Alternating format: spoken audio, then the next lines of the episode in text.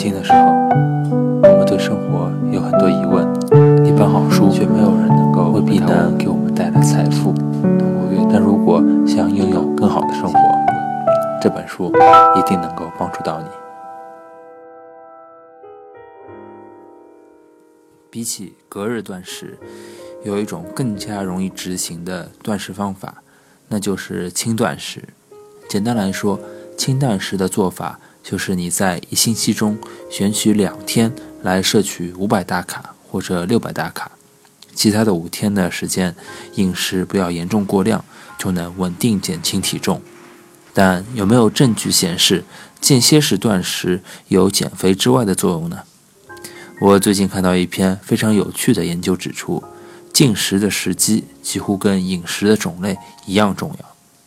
在这份研究中，沙克生物学研究中心的科学家给两组老鼠高脂的饮食，老鼠的伙食分量都是一样的，唯一的差别是一组老鼠没有限制进食的时间，它们想吃就吃，跟我们一样。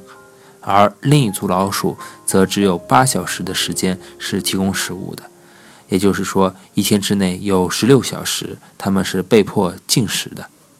一百天以后，两组老鼠的健康差别是非常大的。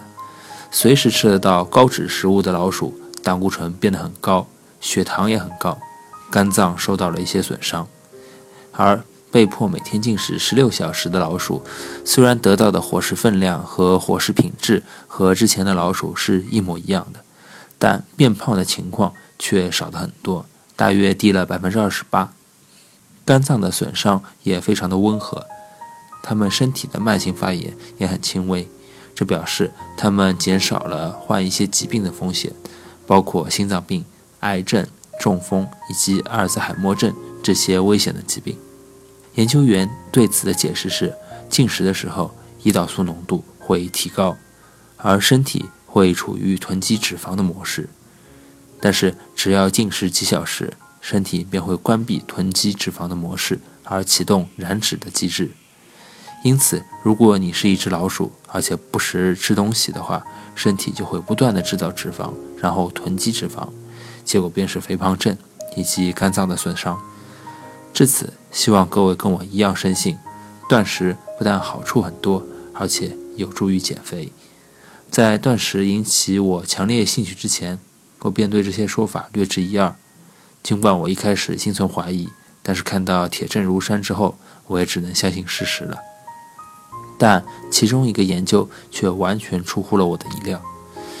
研究显示，断食可以改善情绪，保护大脑。